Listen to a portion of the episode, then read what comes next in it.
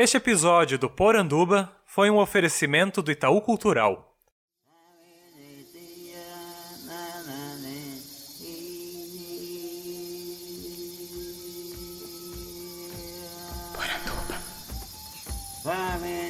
Poranduba.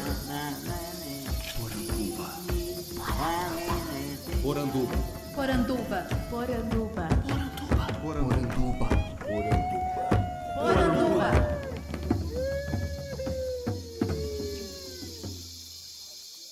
Bem-vindos à nossa Poranduba, o podcast sobre as histórias fantásticas do folclore brasileiro. Eu sou Andrioli Costa, o colecionador de sacis, e serei seu guia. E hoje estamos diretamente aqui na Tijuca, no Bar do Momo, recebendo esses ouvintes maravilhosos, pessoas fantásticas com uma grande produção de cultura popular brasileira. E no programa de hoje, que vai encerrar 2019, a gente vai falar um pouquinho sobre o trabalho de cada um e vocês com certeza não vão se arrepender de conhecer esse pessoal que tá todo aqui. Vão nessa? Meu mestre deu a partida, é hora, vamos embora, pros rumos do litoral, vamos embora. Na volta eu venho ligeiro, vamos embora. Eu venho primeiro pra tomar teu coração, é hora, hora, vamos embora, é hora, vamos embora, é hora, vamos embora. Vamos embora, hora, vamos embora, é hora, vamos embora, é hora, vamos embora. Viração, virando vai. Olha o vento, a embarcação. Minha jangada não é navio, não. Não é vapor, nem avião. Mas carrega muito amor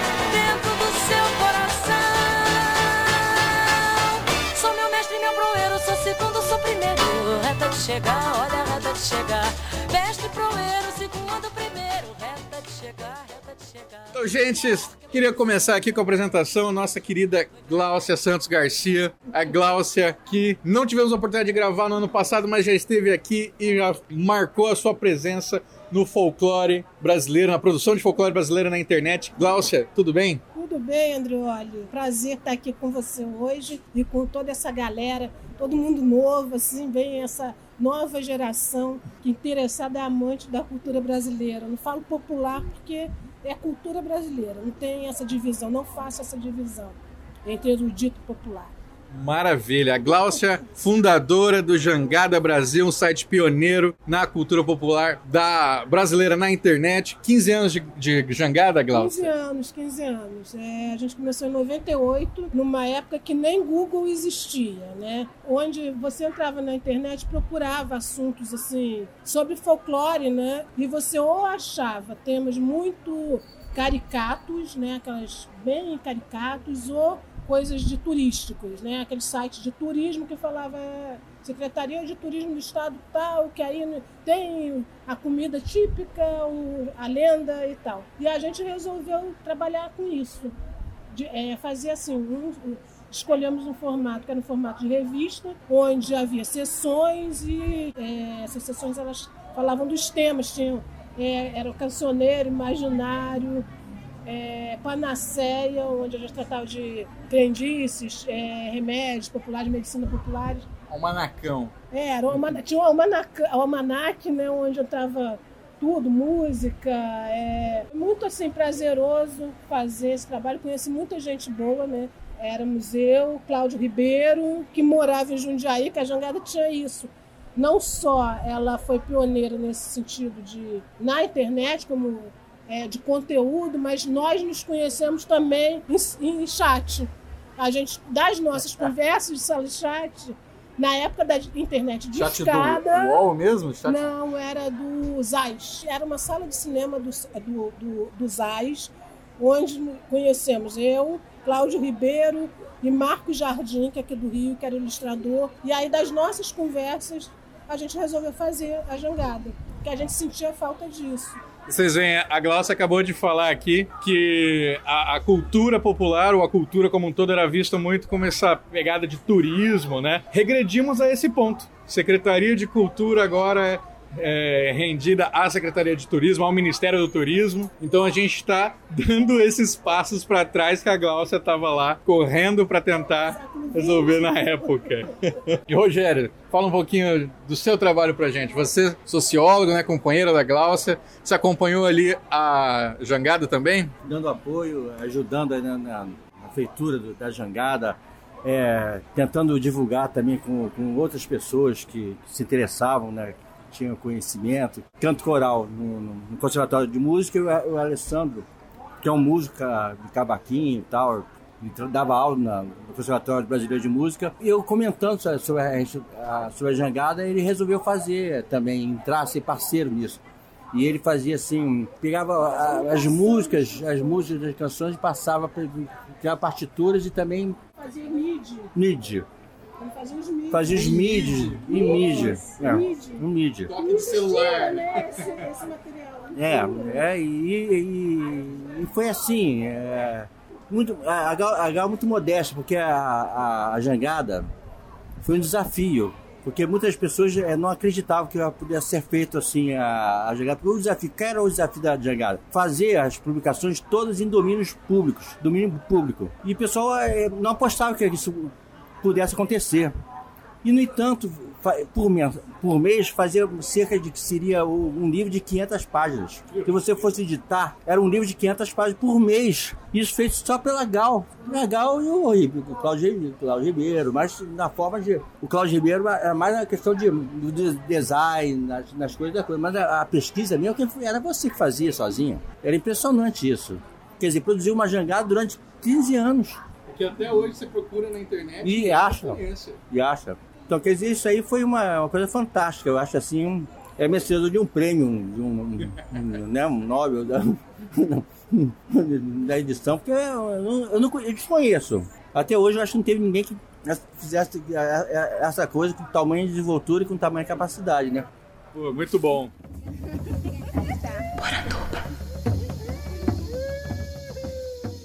Maurício Xavier, Maurício Xavier, nosso querido ouvinte que me recebeu na casa dele hoje aqui no Rio de Janeiro. Maurício, historiador, acaba aí de ser aprovado no mestrado, né? tá aí seguindo e vai seguir por uma linha que tem tudo a ver com folclore, né, Maurício? Você quer contar um pouco pra gente? Oi, eu sou Maurício.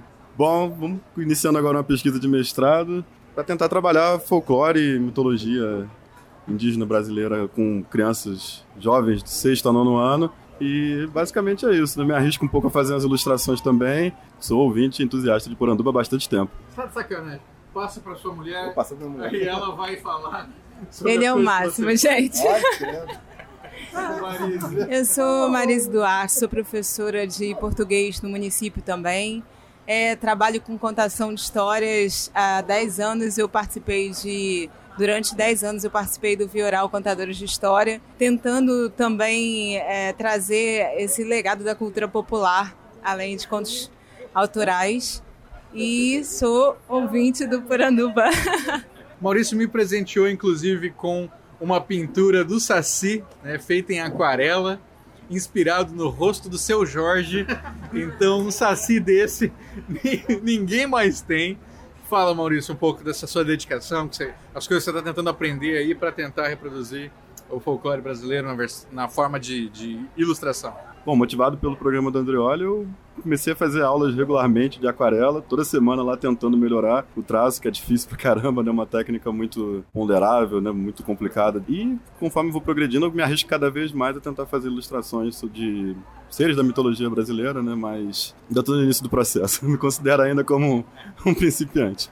Eu vou colocar o link das artes do Maurício nos comentários do programa. Vocês vão ver lá o trabalho que ele faz.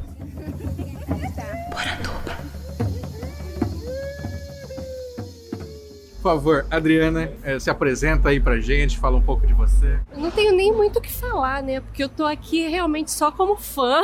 Eu vim aqui só pra tietar, porque eu não trabalho nada com folclore, nem com nada relacionado. Eu sou cientista, eu sou bióloga.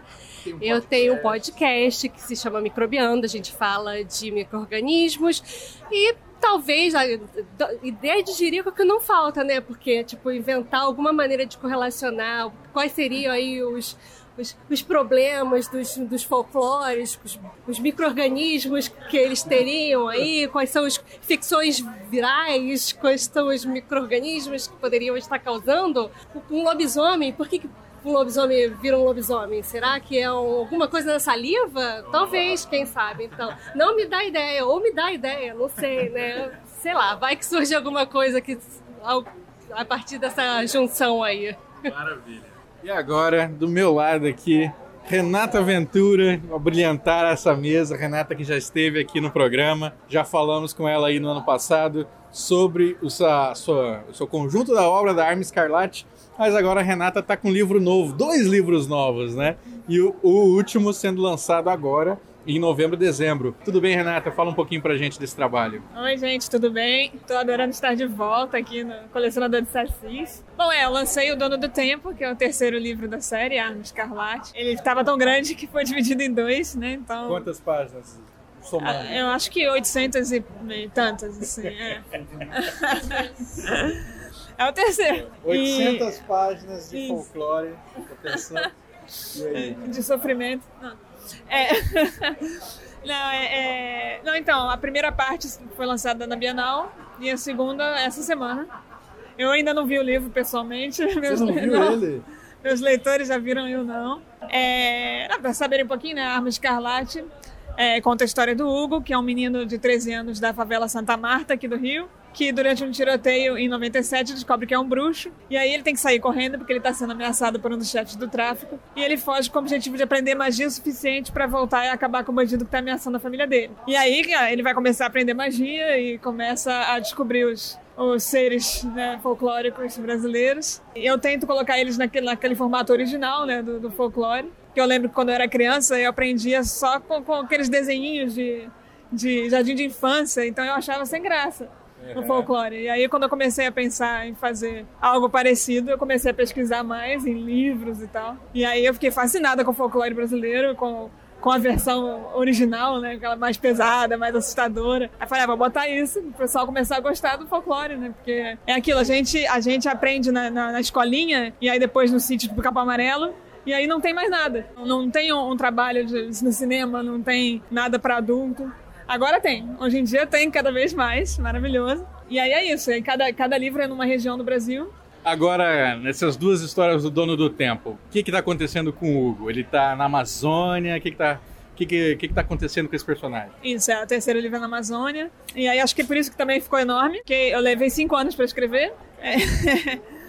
e e um ano só para pesquisar, né? E o problema era, era o que não botar no livro, né? Porque era tant, tantas séries e tantas, tanta coisa. Eu, que, eu quis pesquisar todas as etnias indígenas que, que moram na Amazônia e tudo que cada uma é, acredita e o que, como eles fazem e tal, para botar tudo isso junto no, no, livro, toda a cultura brasileira possível. E eu não posso contar o que acontece. o Hugo tem que ir para a Amazônia por um motivo que eu não posso dizer, eu posso, sei lá eu posso dizer, eu não posso dizer quem. Okay. Posso dizer que ele vai atrás de uma cura, uma cura para uma doença aí. É... E aí é isso. Muitos mistérios. É, sim.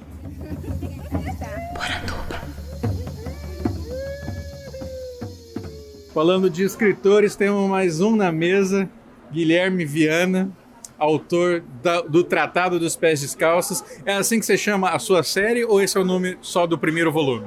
Oi pessoal, eu sou o Guilherme Viana. É, o Tratado dos Pés Descalços ele é o primeiro livro é, de uma saga e o nome dessa saga é Pindorama. Pindorama é o modo como os seres e as pessoas que vivem lá no meio chamam o Brasil. Falando assim, é, um pouco rapidamente, esse é o primeiro livro que eu tenho publicado. É, eu já escrevia antes, mas esse foi o primeiro livro meu que eu publiquei de, de fato. E eu publiquei indiretamente por causa do Andrioli, sem ele saber disso na época, porque porque um amigo da minha leitora beta me passou uma página que falava sobre isso e essa página me levou à página do colecionador de sacis e na época ele tinha feito uma, uma, uma, propaganda, uma resenha de um livro que falava sobre folclore, algo do tipo. E eu pensei, ah, dá para eu publicar a minha ideia por essa editora. A editora aceitou, eles adoraram a ideia e eu consegui publicar desse jeito. Né? Ele tá, tá chegando agora no terceiro livro, o segundo já tem. O primeiro livro é O Tratado dos Pés Descalços. O segundo livro é O Segredo do Rio Amazonas. E o terceiro livro que vai chegar agora é O Reliquista das Clareiras. Falando rapidamente, assim, o, o primeiro livro ele conta a história do André. Ele é um menino de 12 anos que mora em Cascadura, é, subúrbio do Rio de Janeiro, na Zona Norte. Ele nasceu já sem uma perna e ele passa a grande parte da vida dele, a vida até os 12 anos, pensando que ele é deficiente, até que chega um momento em que ele conhece uma professora e essa professora revela a ele que ele é um saci e eles estão buscando por ele. Muita gente está buscando por ele, vilões e, e, mocinhos. E ele se aventura pelo Carnaval do Rio de Janeiro, pelos blocos e pela Sapucaí, porque tem um mistério rolando e não pode falar que é, que é spoiler. É, não pode contar. É. E o segundo livro se passa na, na Amazônia, o André ele vai para o Festival de Parintins e ele vai conhecer os seres de lá, o Boi Bumbá e etc, todas as coisas que são reais por lá. E o terceiro livro ele se passa no Ibirapuera, acampamento dos Curupiras, eles têm um acampamento secreto por lá e vai rolar uma festa junina lá. E é a festa junina do, do jeito deles. Maravilha, que a gente vê aí não temos só os mitos, temos as festas populares, né?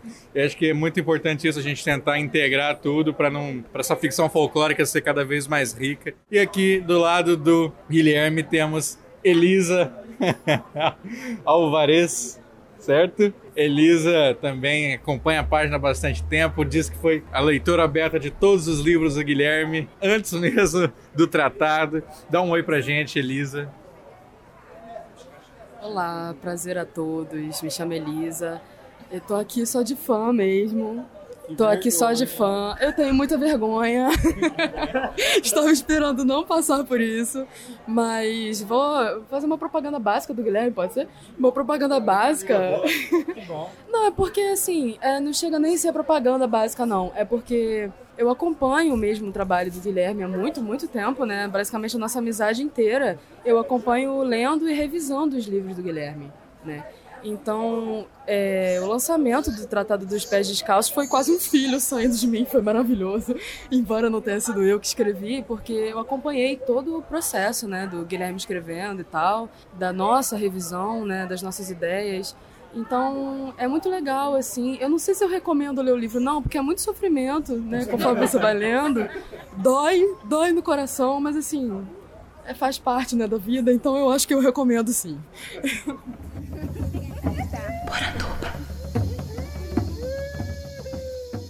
Vou aqui primeiro pro nosso querido Bruno Leandro. Bruno, você também escritor aí, já tá construindo uma relação fixa aqui com o folclore, né, cara? Como é que é isso? Então, com certeza, porque até porque, né, folclore sempre foi minha paixão. É, sou daquelas pessoas que cresceram lendo Monteiro Lobato e apesar dos problemas que ele tem, não vamos negar, né, foi, foi um dos primeiros a trazer o folclore para o Brasil, a mostrar para gente. E quando eu estava procurando informações sobre folclore, sobre saci, tropecei no caçador de sacis, né? Foi uma coisa assim. No que, que você tropeçou? Eu tava procurando.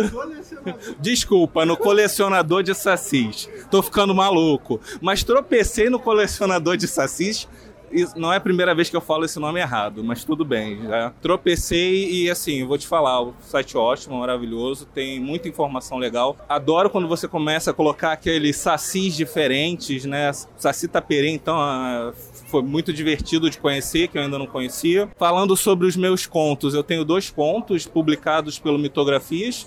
É, o primeiro Mitografias, por um acaso eu acho que os nossos personagens têm o mesmo nome, né? Inácio, né? Acabou acontecendo essa coincidência da gente ter o mesmo nome pro personagem, mas o meu personagem é um, um mago, uma coisa assim quase que Harry Potter, né, Renata? E, e misturando um pouco de boitatá, mãe, mãe douro, é mãe na verdade, eu criei uma nova, né? Criei a Mãe de Fogo, mas a, a inspiração foi realmente a Mãe Douro, o Botatá. E para esse último mitografias que a gente teve, que foi o de Trindade, resolvi fazer uma coisa mais experimental. Peguei, é, peguei a lenda do Barba Ruiva, que é muito pouco conhecida, e resolvi fazer uma desconstrução indo e voltando no tempo, é, mostrando todas as fases, porque é um folclore, é um personagem do folclore que ele tem o é, é, três fases dele, então é qu- é quase a esfinge, né? De manhã ele é um, um garoto, à tarde é um homem adulto, depois fica velho e deu uma salada, uma salada boa que o pessoal gostou. Eu espero que vocês também gostem. Ficou muito bom realmente. Pra quem não viu ainda, Mito de Trindade, link tá aí embaixo também. Não deixe de baixar, é gratuito.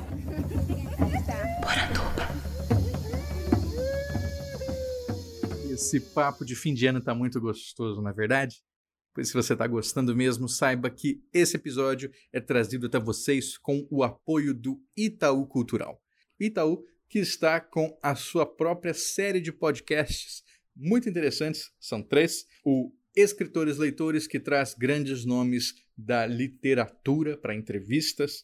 O Toca Brasil, que também faz a mesma coisa, mas para discutir sobre música. E o Meku Krajá, capitaneado pelo Daniel Munduruku, que traz indígenas das mais diversas áreas para discutir questões da contemporaneidade. Então, música, literatura e questões indígenas tem tudo a ver com Poranduba, na é verdade. Confere lá que vale muito a pena. Vamos agora voltar para o nosso bate-papo. Michael Torres Zé acaba de chegar, gente. Vocês com certeza já o conhecem como um dos nossos queridos apoiadores. Mas o Michael, além de tudo, é psicólogo e ele escuta Poranduba e faz umas artes inspiradas muito bacanas. Já fez do Legado Folclórico, já fez do. Qual que foi o outro que você fez? Fiz da Renata Ventura. Da Renata Ventura, que está aqui presente na mesa. E aí, Michael, dá um alô pra gente. E aí, pessoal do Paranduba, é um prazer estar aqui. Estou na missão também de desenvolver aí uma articulação da, da psicologia com o folclore, né?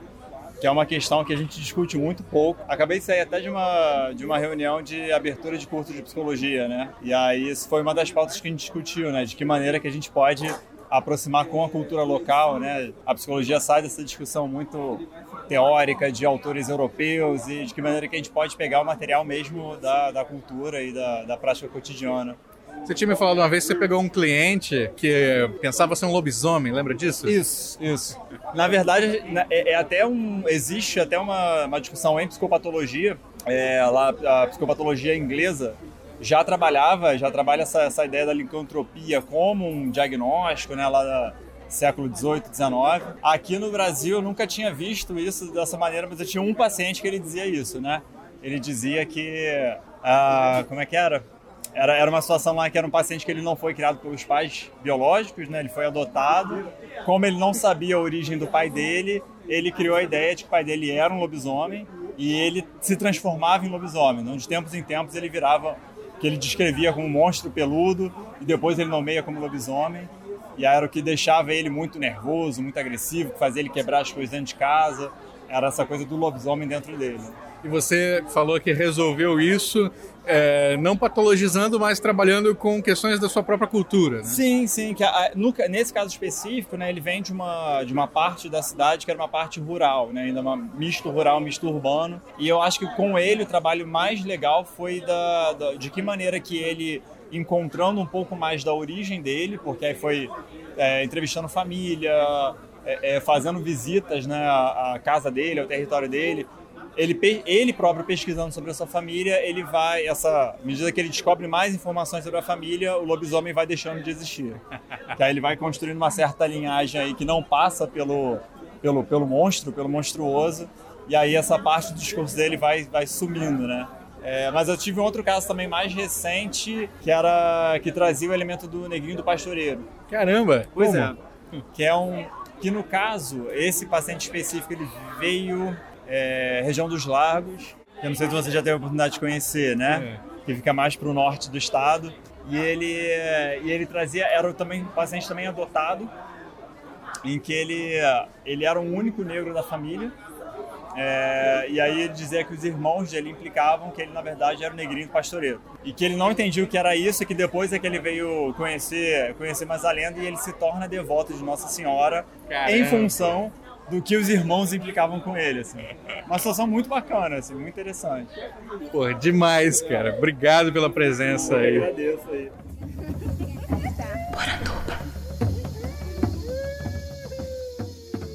Mais um alô aqui, o nosso querido Arthur. Qual que é o seu sobrenome? Arthur Rocha. Arthur Rocha, o poderoso Arthur do Twitter. Arthur veio aqui também fazer a nossa visita. Cara, fala um pouco de você aí, você escreve, você, qual que é a sua relação com folclore? Eu sou ilustrador, trabalho com ilustração tem 10 anos aí. E minha relação com folclore, além do, do, do, do usual, de viver o folclore sem saber, isso é uma coisa tácita, mas ultimamente tem sido um foco de referencial para referencial criativo. E Vossa Excelência tem me ajudado bastante nisso. No momento eu estou focado mais em mitologia ameríndia e tentando buscar um pouco mais sobre cultura africana também, porque fui criado em terreiro junto com minha mãe. Legal, hein? Então eu estou tentando buscar uma, uma raiz que eu Quem, me quem perdi. quiser conhecer seu trabalho aí, tá onde? No Instagram da vida, rsarthur.arthur. E no Twitter, é Poderoso Arthur. Qual que é a sua arte aí que você mais curtiu relacionada a folclore? Minha no momento foi o Saci, o último Saci que eu fiz. Foi muito rápido, foi um rabisco, mas foi muito gostoso. Eu, eu desenhei ouvindo a Poranduba. Ah. Estava muito próximo. Assim. Pô, cara, muito obrigado. Obrigado por ter vindo, prazer te receber aqui. Senta aí que a gente vai circulando.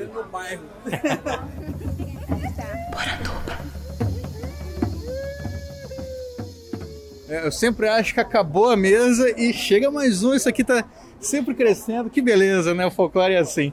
Tainá Mela acaba de chegar, o Marcon Torres a trouxe. Tainá, dá um alô pra gente. Oi, gente, tudo bem?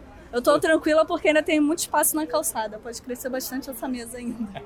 Qual que é a sua relação com folclore? Você já, já ouvia o podcast antes? Você escreve, pesquisa? O que, que você faz? Gente, eu comecei a, a ouvir o Populário e aí eu me apaixonei pela sua forma de tratar o folclore. E aí segui ouvindo Poranduba. Mas o folclore ele é presente na minha vida desde muito pequena, porque o meu avô ele é mineiro de um interior que não tinha nem cidade.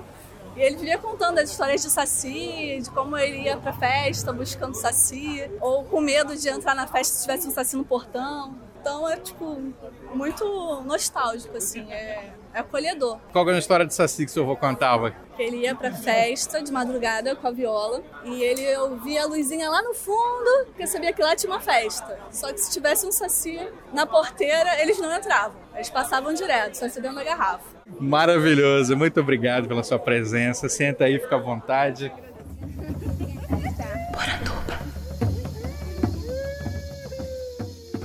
E agora, né, encerrando aqui, Aredes Chucuru, um trabalho sensacional aí com as miniaturas da sua série Kia, certo? E também está produzindo muita coisa aí. Eu comprei dele agora um bandeirante com a cabeça decepada por um indígena.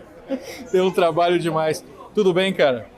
Tudo bem, Andreoli. Pô, é um prazer estar com essa galera aqui hoje que. Assim, eu sou apenas uma pessoa que tá começando no rolê, sabe? Tô chegando no rolê. Caí de paraquedas aqui. Tem o meu trabalho, eu, eu comecei já tem praticamente com as miniaturas. Que eu comecei a divulgar, né, na verdade, né? Foi tem um, ano mais ou menos, mas eu já venho estudando escultura, já venho trabalhando com escultura, tipo, já tem uns 4, 5 anos. Como o Andreoli já me apresentou, mas eu vou me apresentar novamente. Eu sou Aredes Chicuru, eu pertenço à nação Chicuru, é, que fica lá em Pesqueira, no interior de Pernambuco. Eu sou escultor, e venho trabalhando num, num, projeto de jogo de miniaturas que é. Eu ainda não divulguei o nome, mas oficialmente eu vou estar divulgando agora, que vai se chamar Arago, que vai ser uma série de jogos históricos que trata sobre resistência da, daqui do Brasil, é, de povos indígenas, vai ter é, Palmares, vai ter a Revolta dos Malês, vai ter cangaço, vai ter também os jogos de fantasia que eu já tô esculpindo, não sei se a galera já viu, mas é, eu fiz a, uma pinguari, que no, meu- no meu povo se chama Jabairum, que as pessoas leem tipo Jabairum, porque é da casa do J, mas o J pra gente tem o som de X. Eu tô nessa luta aí, né? Que eu tô nessa correria, né? De trabalho, Tá com uma corre pra fazer com a bandeira do Elefante da Arara também? Não, na verdade eu não peguei parceria. Eu não tô com parceria com eles. Opa! Não deu certo, então. Não fecharam, não fecharam. Não, é porque o Christopher já tinha fechado com, com o pessoal da Forja Profana e eu. Aí eu tô fazendo meus trabalhos, né? Aí as pessoas, pô, cara, que legal, você tá fazendo os trabalhos da faixa pro... Pô, da, da, da, bandeira. da bandeira do elefante da arara. Eu, é, pô, tô fazendo meu trabalho, mas também serve pra jogar a bandeira do elefante da arara. E as pessoas compram e falam, aí acaba tipo, pô, não, é da bandeira do elefante da arara e tal. Mas é bom, né? Quem, Porque. quem quer te encontrar? Quem quer te encontrar? Procura onde? É, quem quiser me encontrar, me procura ou pelo meu perfil pessoal, que é Aredes Escuru, A-R-E-D-Z-E, é, espaço X-U-K-U-R-U. Ou também pode me procurar pelo Instagram ou pelo Facebook, arroba games de jogos, games Kia. Sempre foi difícil terminar. Sempre é um suplício esse momento. Mas temos que acabar, não adianta essa demora. Se tudo acaba um dia, então por que que não agora? Vamos entender esse momento. Vamos acabar enquanto é tempo. Tocando e cantando, o tempo vai passando. A gente entra numas de repente ao fim do ano. Essa é pra acabar, foi feita só pra isso. É pra lembrar vocês que existem outros compromissos. Não serve pra ouvir, deixar feliz, feliz da vida. Não serve pra cantar porque ela é até meio comprida. Não serve pra dançar, não serve pra entreter. Aí cê me pergunta, mas então serve pra quê? Serve pra acabar, não tem outro sentido. É pra acabar com o show, destruir o nosso ouvido. É pra acabar com a história que esse show tá meio xoxo. É bom acabar com isso que dá ódio, deixa roxo. Isso não é orquestra, não é uma filarmônica. Temos que acabar como se fosse bomba atômica. Chegando agora, recém-chegada, Maiara Lista. Tudo bem, Maiara? Tudo bem, prazer revê-lo. A gente está aqui encerrando o nosso ano de 2019, né? Fazendo uma passada para essa mesa maravilhosa. E você acaba de chegar aqui para finalizar o nosso dia. Maiara tem. Eu já gravei com ela na CCXP do ano passado, quando a gente falou sobre a HQ das Carrancas, né? E agora ela tá com uma HQ sobre bate-boletes. Conta pra gente sobre essa HQ nova. A Bate-Boletes é uma é, história de terror suburbanas sobre o carnaval carioca. A bate-bola é, tem muita gente que não conhece, mesmo sendo do Rio, que é uma manifestação do subúrbio carioca, onde eles investem. São grupos é, que têm uma certa rivalidade, mas eles levam tudo na brincadeira. Eles investem o ano todo preparando as fantasias, tudo feito à mão, tudo é, financiado por eles, de forma artesanal. Eles saem num dia específico do carnaval para brincar de bater bola e assustar as pessoas na rua. Essa manifestação, ela ela já é muito, muito antiga do Rio, só tem aqui. E essa história está sendo desenvolvida com, é, por mim e pela Paula Cruz, que é minha parceira na Farpa Editora. E ela faz um trabalho de pesquisa no laboratório de design da PUC Rio sobre os bate-bolas e com eles. Então, tem vários projetos de pesquisa que eles fazem, é, entrevistando os bate-bolas, documentando para preservar a história deles, porque isso passa o carnaval e as fantasias são descartadas, tudo é jogado fora. E aí não tem registro. Então eles estão num trabalho de resgate desse, desses eventos. E aí eu e a Paula estamos criando uma ficção em cima disso, que é uma história em quadrinhos sobre três bate-boletes. Porque há cinco anos para cá começaram a aparecer grupos de bate-bolas mulheres. E até então não tinha. E a fantasia delas é super diferente da dos homens. E aí a gente está misturando terror, bate-bolas mulheres e o carnaval. Mistura disso tudo. Que demais, gente. Mais uma vez, o trabalho da Mayara vai estar linkado aí embaixo. Vocês precisam conferir porque é demais. A Mayara tem uma sensibilidade incrível, tem uma arte muito delicada. Vocês vão com certeza gostar muito. E eu carrego até hoje o bottom que ela me deu da carranquinha que eu ganhei dela lá na CCXP. Vamos encerrar então o nosso ano de 2019, gente. Muito obrigado, pessoal. Foi um prazer estar aqui com vocês nesse ano de 2019, sempre falando de folclore. Voltamos em 2020 com o patrocínio do Itaú Cultural. Que beleza! Vou pagar meu aluguel e continuar falando de folclore toda semana. Valeu!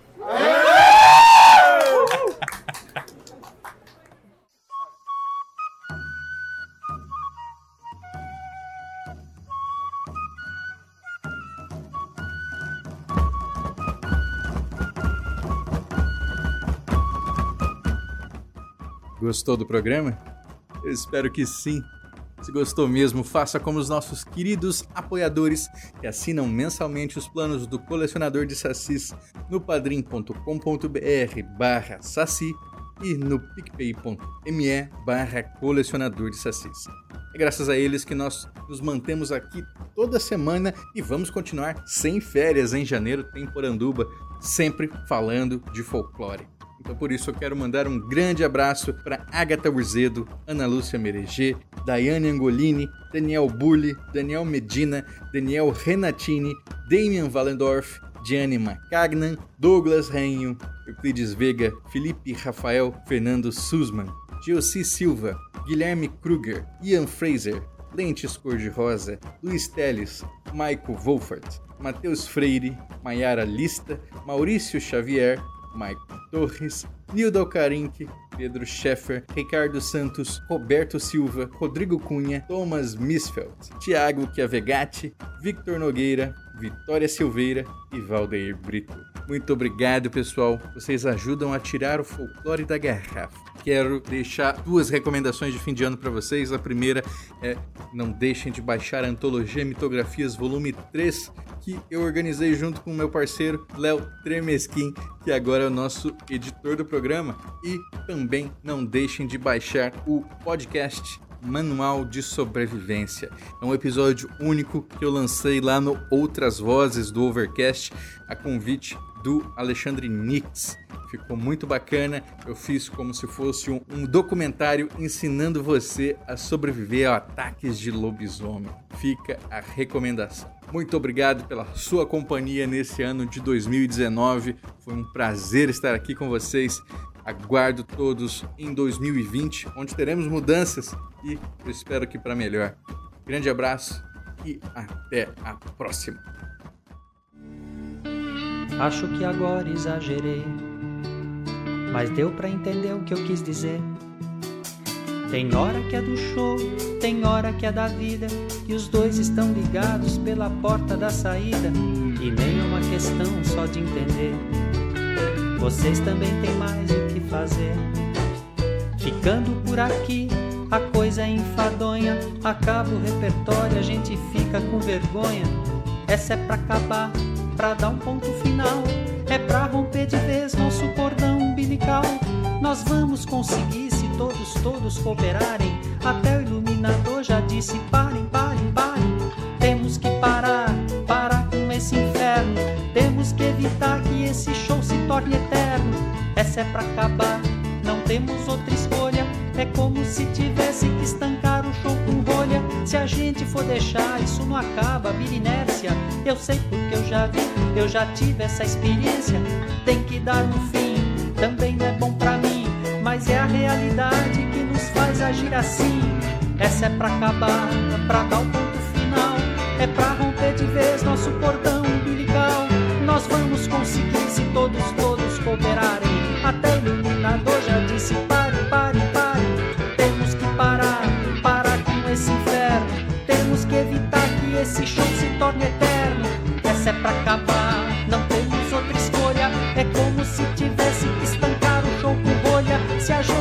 deixar, isso não acaba, vira inércia. Eu sei porque eu já vi, eu já tive essa experiência.